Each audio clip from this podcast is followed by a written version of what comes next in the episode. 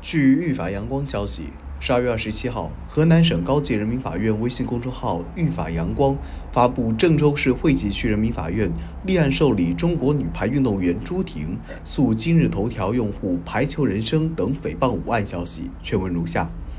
二零二一年十二月三号，自诉人朱婷委托的诉讼代理人到郑州市惠济区人民法院提交刑事自诉状及证据材料。以今日头条用户“排球人生”、“顽童说球”、“河南话乒乓”和微信订阅号“排球 dialog”、新浪微博 ID“ 第一球迷胖哥”五人捏造事实，通过网络诽谤自诉人朱婷，且情节严重为由，要求以诽谤罪追究五被告人的刑事责任、赔礼道歉，并赔偿有关财产损失。